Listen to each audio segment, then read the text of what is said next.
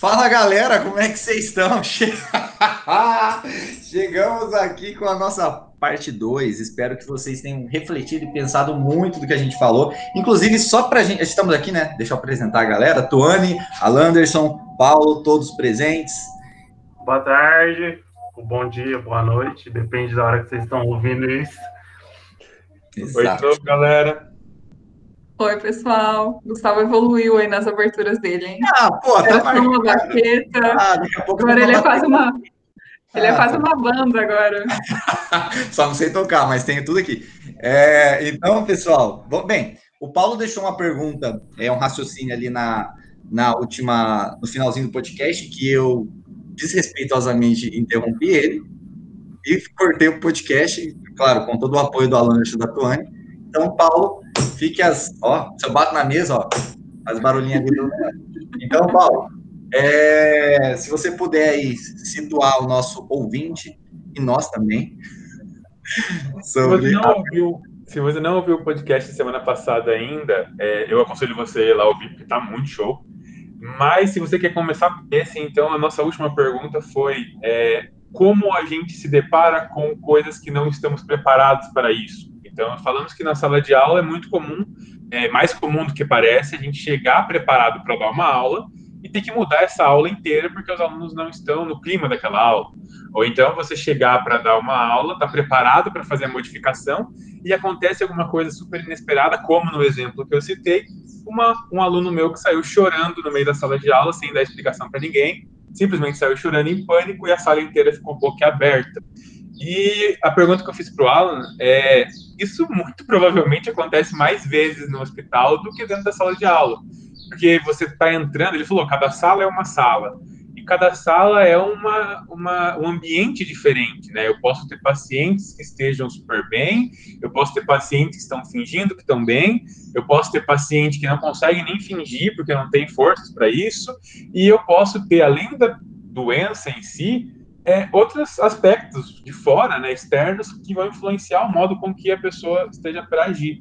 Então, eu acho que, como palhaço, talvez, não, talvez não, com certeza, você tem que estar preparado para uma gama de coisas muito maiores que possam acontecer e que provavelmente surpreendam às vezes ainda. E eu queria que você contasse para a gente se alguma vez você foi surpreendido ou qual foi a surpresa que você teve mais desafiadora e como que você faz para contornar isso tudo e continuar levando alegria e amparo para as pessoas. Então, o palhaço ele nunca vai preparado para nada, né? Ele, ele nunca, o palhaço ele vai, ele não vai com uma piada pronta. O palhaço ele não vai com uma historinha pronta.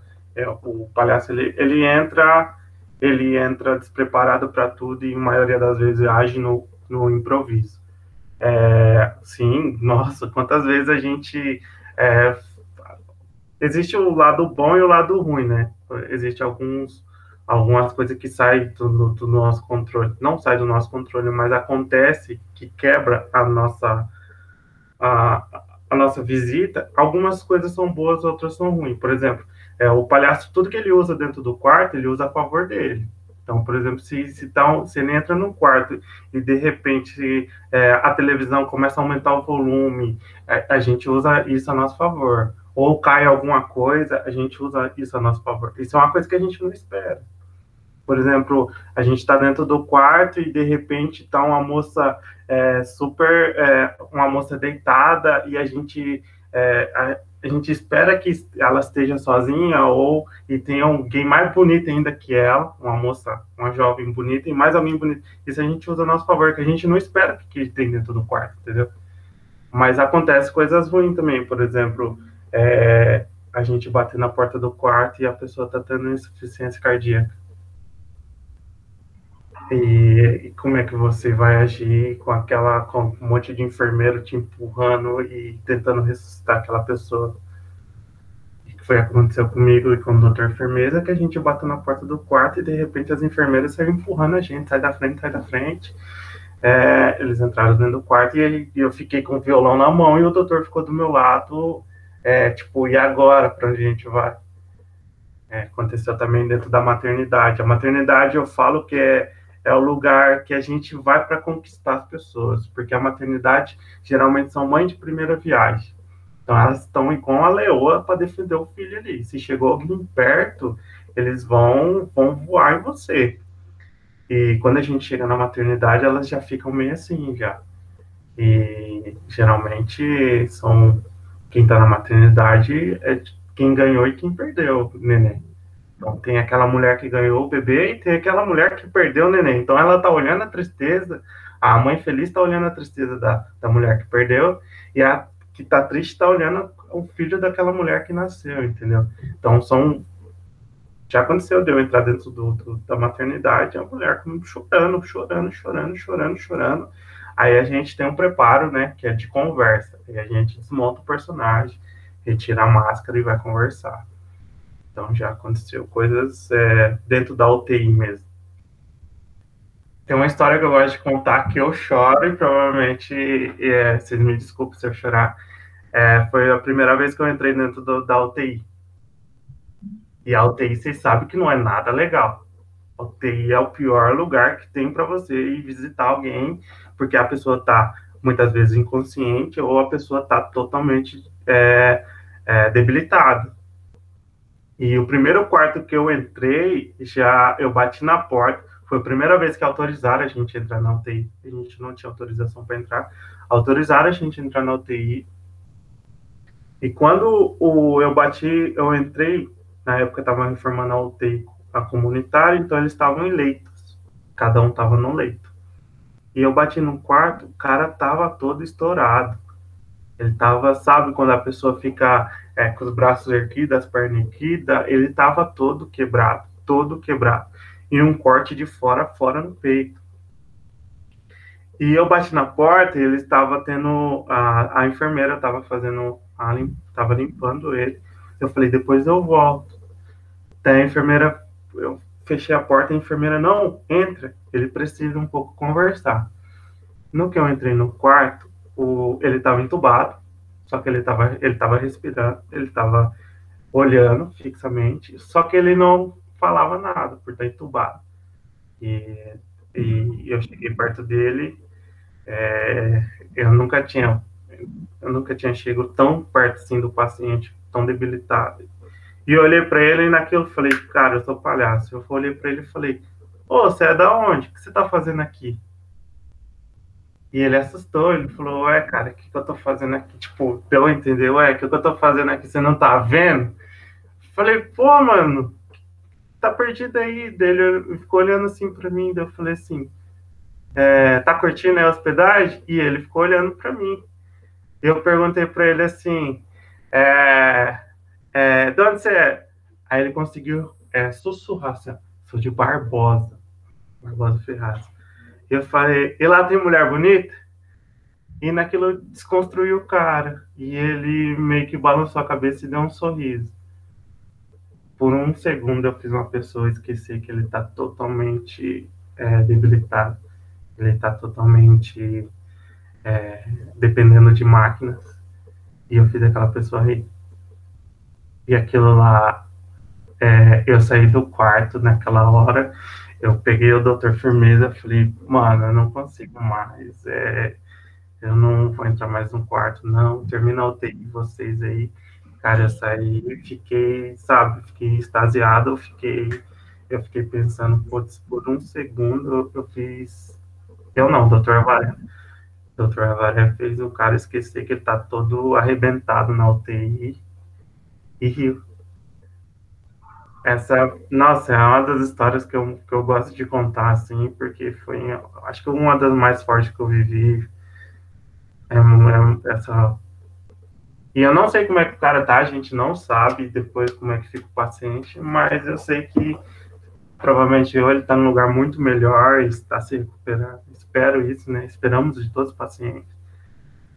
É, é assim que acontece, a gente desconstrói e constrói ao mesmo tempo, a gente tem coisas é, que acontecem durante a, a visita que a gente não está esperado. E foi aquilo, a hora que eu entrei no quarto, eu bati o olho, falei, putz, e agora? Já palhaço, cara, vai lá. E eu fiz o cara rir. Cara, eu não sei, eu acho, eu vendo a cara da Tony e do Paulo, acho que aconteceu a mesma coisa. Você construiu uma linha tão tensa que daí quando você soltou as piadas, você soltou, eu comecei a rir aqui, que meu microfone tava no mudo. Eu tava quase chorando, eu comecei a rir, eu falei, caramba, cara, que genial que foi isso, entendeu? Tipo, igual você falou, tem um segundo para você fazer o cara esquecer toda aquela dor imensa que ele deve estar sentindo, que deve ser imensurável.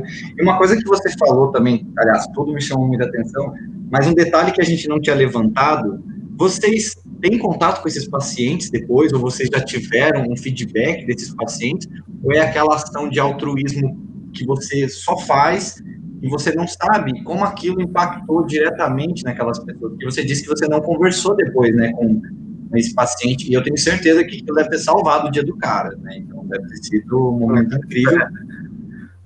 Então, se você tem ou não, você. Não, a gente não. Fora do hospital, é, outro é o Alan Anderson. A gente não tem, a gente não sabe o que está rolando dentro do hospital no fora dos dias de visita, a gente não não tem ideia, portanto a gente não pergunta nem para as enfermeiras qual é a doença que o paciente tem a gente entra no quarto sem saber o que ele tem, a gente sai do quarto sem saber se ele tá bem, se ele vai ficar bem. A gente faz o momento dele para ele ficar bem, entendeu? Agora, fora do hospital, a gente não, não, não sabe mais se ele, se ele conseguiu escapar. Às vezes a gente fica sabendo porque é conhecido, a gente sabe. Tinha uma mulher com, com leucemia que era parente de um dos palhaços, olha que forte. E o palhaço que ia lá visitar a, a tia dele sempre é, é, ela acabou indo a falecer e a gente, eu acho que foi a única paciente que eu fiquei sabendo mesmo dentro do hospital foi ela, mas de resto a gente não sabe. Ou algum enfermeiro que encontra a gente na rua e fala, ah, aquele paciente tal, infelizmente faleceu, ou sobreviveu, ou saiu. Muita, alguns pacientes procuram a gente pelo Instagram e fala que tá bem, que quer continuar com o projeto, que quer ir para o projeto, quer ser palhaço. É, acho que as únicas formas que a gente sabe do paciente é quando eles vêm atrás, mas a gente não vai atrás, a gente não sabe da doença e nem se está bem. É, o momento deles é ali. A gente bate na porta aqueles três minutos dentro do quarto. A gente tem três minutos dentro do quarto. Então, naquele momento a gente sabe. É, ele está ali, ele está vivo, ele está respirando, ele está dando risada. É isso que a gente sabe. Sem palavras depois dessa fala, hein? Só só lembrança também. É, eu acho que a gente tem muito a aprender com você nessa questão da criatividade, né? De, e de, do estar vulnerável. Porque, como você falou, não tem nada preparado. É, o que aconteceu e vai, e o importante é estar com a pessoa. Exatamente. Eu queria complementar até a fala da Tuane e eu faço, aliás, eu faço a, fala da Tônia, é minhas palavras dela, né? É, e daí tem uma situação que eu me lembro muito claro durante, acho que é cara, é difícil me arrepender de alguma coisa na minha profissão, assim, não é uma coisa que eu fico carregando ou remoendo. Mas tem uma situação que eu me lembro que nem, claro, nem chega perto, mas nós, geralmente, nós temos oportunidades diárias de fazer uma diferença na vida da pessoa. Como você fez, você poderia ter se ah, sei lá, cara, sentido aquilo muito e ter travado e não ter feito nada, mas você tomou uma decisão totalmente fora do, do padrão, né? Que a, pelo menos eu acho que se eu visse aquilo, claro, tem tudo preparo, mas eu ia ficar extremamente atingido. Mas a questão é a seguinte: teve uma situação uma vez que eu vi uma aluna chorando e ela estava sentada no banco. E na época eu tinha acabado de começar a dar aula. Então ali era claramente uma oportunidade de eu me aproximar uma abordagem e tentar alguma coisa e fazer a diferença, porque ela estava ali chorando, se ela estava e talvez eu pudesse melhorar o dia dela. E na época, por eu não saber lidar com isso, eu perguntei: "Como é que você está? Você está bem?" Ela falou assim: "Ah, professor, eu tô, eu tô preocupada com os negócios e tal." E ela não me deu muita muita margem, mas foi sendo honesto com vocês, esse muita margem foi uma coisa do tipo, cara, senta aí e conversa comigo. Foi uma coisa assim. Mas na época, eu estava tão estava no começo, estava bitolado, estava com uma série de coisas, não tinha maturidade para lidar com isso. E eu simplesmente falei: olha, se você precisar de alguma coisa, você me procura, eu vou estar por aqui e tal. E a pessoa saiu. É verdade, ela não estava sentada, ela estava em pé, ela teve um acidente lá com algum familiar dela, ela saiu, e eu simplesmente fiquei parado, olhando ela sair desesperada. É óbvio que ela não ia vir conversar comigo Ela não tem essa aproximação, a gente não tem essa ligação. Mas ela, mas ela tentou criar essa ponte comigo ali. Ela estava ali, a situação estava ali. E eu negligenciei de certa forma, tive uma atitude, talvez ao contrário, mas comum por eu estar impactado com o que aconteceu e tal. Então, o que eu quero chegar nessa situação, hoje eu faria diferente, com certeza, já tenho uma experiência, mas é, sempre ficar muito atento a essas oportunidades. Elas, elas existem, elas estão ali diariamente, né, e não deixem elas passarem, porque na minha profissão, eu acho que a coisa que eu. Minha, a única coisa que eu me arrependo de falar assim que eu faria é isso. Eu realmente. Eu, e uma situação ficou marcada para mim. Eu não esqueço.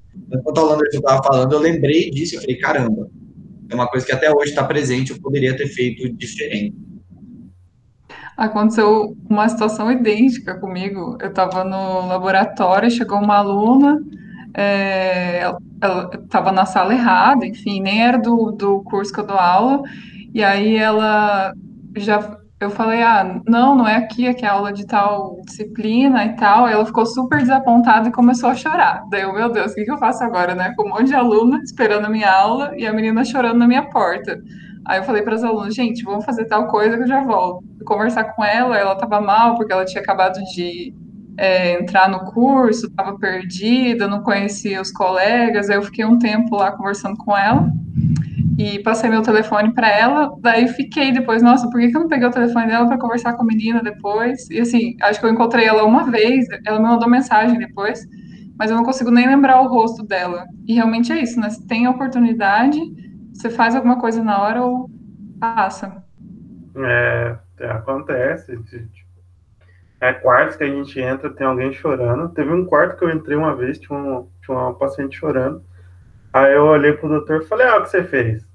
Some daqui. Comecei a brigar com o doutor, que era um médico, na verdade mesmo, que era um médico verdade. Somos doutores, mas doutores palhaços. E o médico de verdade, ele reagiu e falou, não, desculpe, entrou na brincadeira. Falei, aí, o que você fez? Some daqui. E tirei o doutor. E ela começou a rir. É, depende do jeito que a gente é, impacta na vida da pessoa, é, são, são vidas diferentes, são histórias diferentes, né? Então, a, até mesmo dentro daquele quarto, ela contou por que ela estava chorando, nem era por causa do médico, é porque o marido dela não pôde estar com ela junto com ela e ela estava chorando por isso. E, e quando a gente coloca a, a disposição para ouvir uma história, é diferente. Quando a gente se abre para ouvir uma história, é totalmente diferente, tanto dentro do lar dos velhinhos, como é, dentro do hospital, como dentro de um orfanato. É, quando você está aberto a ouvir, é lógico que a gente passa batido muitas vezes, por a gente tá cansado e tal, mas quando você se coloca para ouvir uma história mesmo de um velhinho que está lá 65 anos, é, 60, 70 anos e vive cinco anos dentro do lar dos velhinhos, que a família não visita, ele tá cheio de história para contar. Entendeu? Quando você a pessoa tá chorando ali, ela tem alguma coisa para contar querendo ou não. Talvez o jeito que você aborda ela, ela não vai falar. Ah, aconteceu isso, isso, isso. Mas o jeito que você chega, se você tem um jeito de chegar e trazer aquela pessoa para perto de você no sentido de no sentimento de cuidado, ela vai se abrir. E por incrível que pareça, eu tenho muito esse dom das pessoas se abrirem comigo. Porque muitas vezes eu chego perto da, de alguém, a pessoa pode nunca me ver na vida. Teve um dia que eu estava no bosque, estava correndo, eu sentei e tinha uma senhora do meu lado, ela começou a falar da vida dela e querer chorar e já começou a rezar comigo ali. É muito disso. Quando a gente está aberto mesmo, parece que o sentimento vem, sabe? Parece que as pessoas sentem que você está aberto, querendo ajudar. É, é, é, da hora isso. E geralmente é uma coisa simples, né? É, eu tenho essa experiência de asilo, por exemplo, que é que a gente sempre visita, eu sou a moça da sanfona, né? E é só cantar Cabelo Loiro que muda o astral de todos eles. Então, é, às vezes são coisas simples, mas é isso de estar disposto, né, a fazer algo ou a ouvir. É, a minha pergunta é: você consegue ser assim na sua vida? Você consegue levar o doutor Avaré para sua vida? Porque, assim, enquanto professor, por exemplo, a gente tem que ter, é, acho que principalmente, muita paciência. Concordo, meninos? E às vezes é difícil levar isso para a vida. Tipo, com 50 alunos, ter a paciência, toda a paciência do mundo. E às vezes na vida é difícil. Como que é isso para você?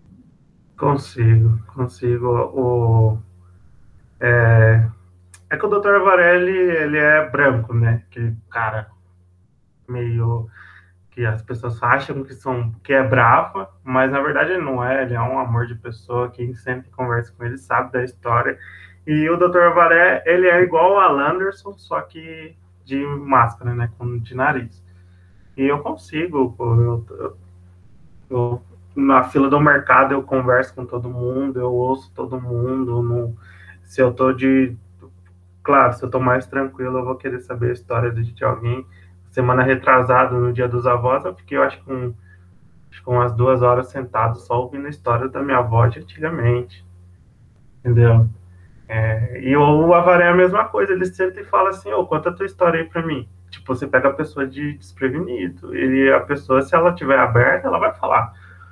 Mas você tem, você tem que chegar de jeito, assim, você fala assim, ô, oh, por exemplo, dentro do, do. Eu atendia muito dentro do, do, do da clínica de, de reabilitação. E muitas vezes eu chegava e falava assim, mano, conta a tua história aí, quero ouvir. E ele se abria, chorava, contava tudo que ele fez de errado, coisa que nunca contou para ninguém. E o Dr. Varé é igual, o Alan Anderson é igual. Se eu sentar perto de alguém, eu vou falar assim, mano, conta a tua história aí que eu quero ouvir. E eu vou ouvir até o final até, e perguntar mais coisa que ele vai se abrindo. É... É... Aí já sabemos a quem recorrer agora, meninos, quando a gente tiver mal. É. Oh, mas eu vou falar uma coisa para vocês, eu estava escutando, aliás, os dois podcasts, né, o primeiro e esse, e o que eu tiro muito é você trazer amor e acolhimento, né? Você trazer isso. Mas uma coisa que, o, que eu, escutando a Anderson falar de conversar com todo mundo, nós trabalhamos no mesmo lugar, na mesma instituição. E eu cruzo com o Alan Anderson pelo menos uma vez por dia. Que a gente vê, um tá indo fazer a função, um tá indo fazer o trabalho seu e tal, a gente fica nessa correria. E eu tô, na, eu tô trabalhando lá, acho que faz uns dois anos, talvez agora, e a primeira vez é um cara que eu cruzo todos os dias e eu não fazia ideia da história.